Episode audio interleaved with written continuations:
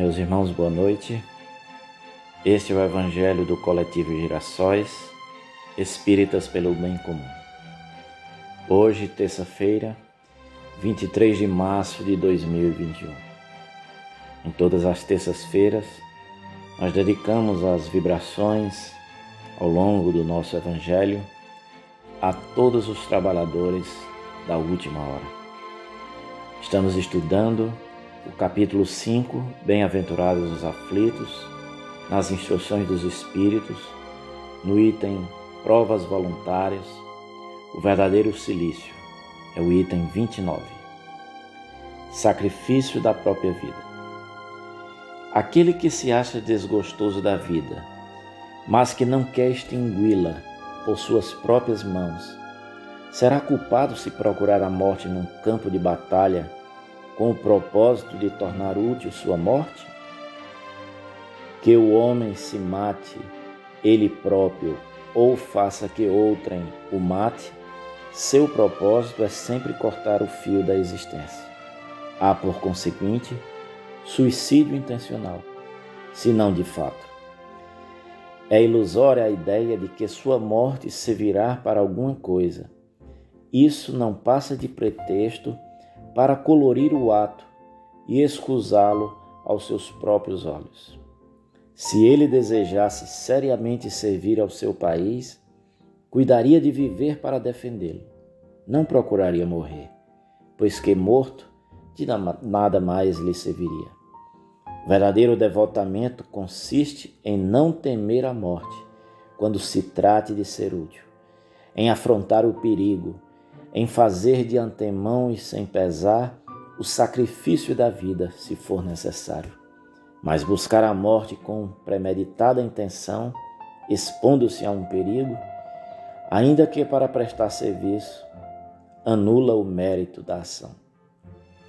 Foi a resposta dada por São Luís em Paris, 1861, à pergunta feita por Kardec em muitos, em muitos trechos dos estudos de Kardec e das mensagens dos espíritos superiores, uma ideia se repete diversas vezes: de que na visão espiritual, mais forte do que os fatos em si, são as intenções que realmente importam, e que Deus e os espíritos superiores estão sempre observando essas nossas intenções.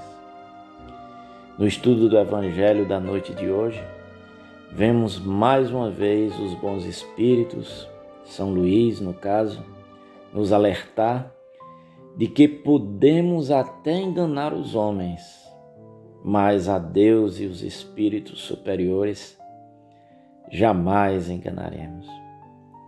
Aliás, na literatura de André, André Luiz, os diversos livros de André Luiz obtidos a partir da mediunidade de Chico Xavier, observamos muitos relatos ao longo dessa, desse, dessa série de livros, onde as atitudes humanas não passam despercebidas até para os espíritos inferiores, até os espíritos muito semelhantes a a cada um de nós.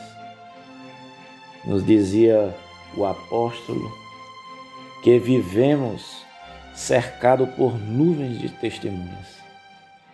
Já deveria bastar para nós a certeza de que a grande testemunha, que é a nossa consciência, sempre estará a par das nossas mínimas intenções se fôssemos mais fiéis à nossa consciência, tantos problemas e sofrimentos evitaríamos. Quanta coisa deixaríamos de fazer, de pensar, de falar. Da pergunta de Kardec que lemos na noite de hoje e da resposta que também lemos de São Luís, colocadas no item do Evangelho do estudo da noite de hoje, ficam essas reflexões para todos nós. Que Deus nos abençoe Que Deus abençoe em especial todos os trabalhadores da última hora.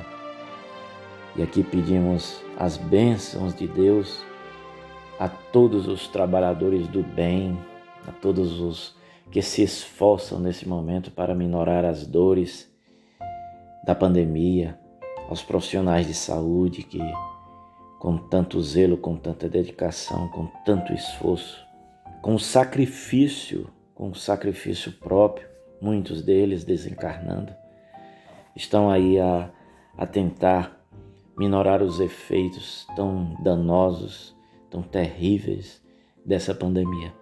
Que Deus abençoe a todos, que Deus abençoe a todos nós. Muita paz.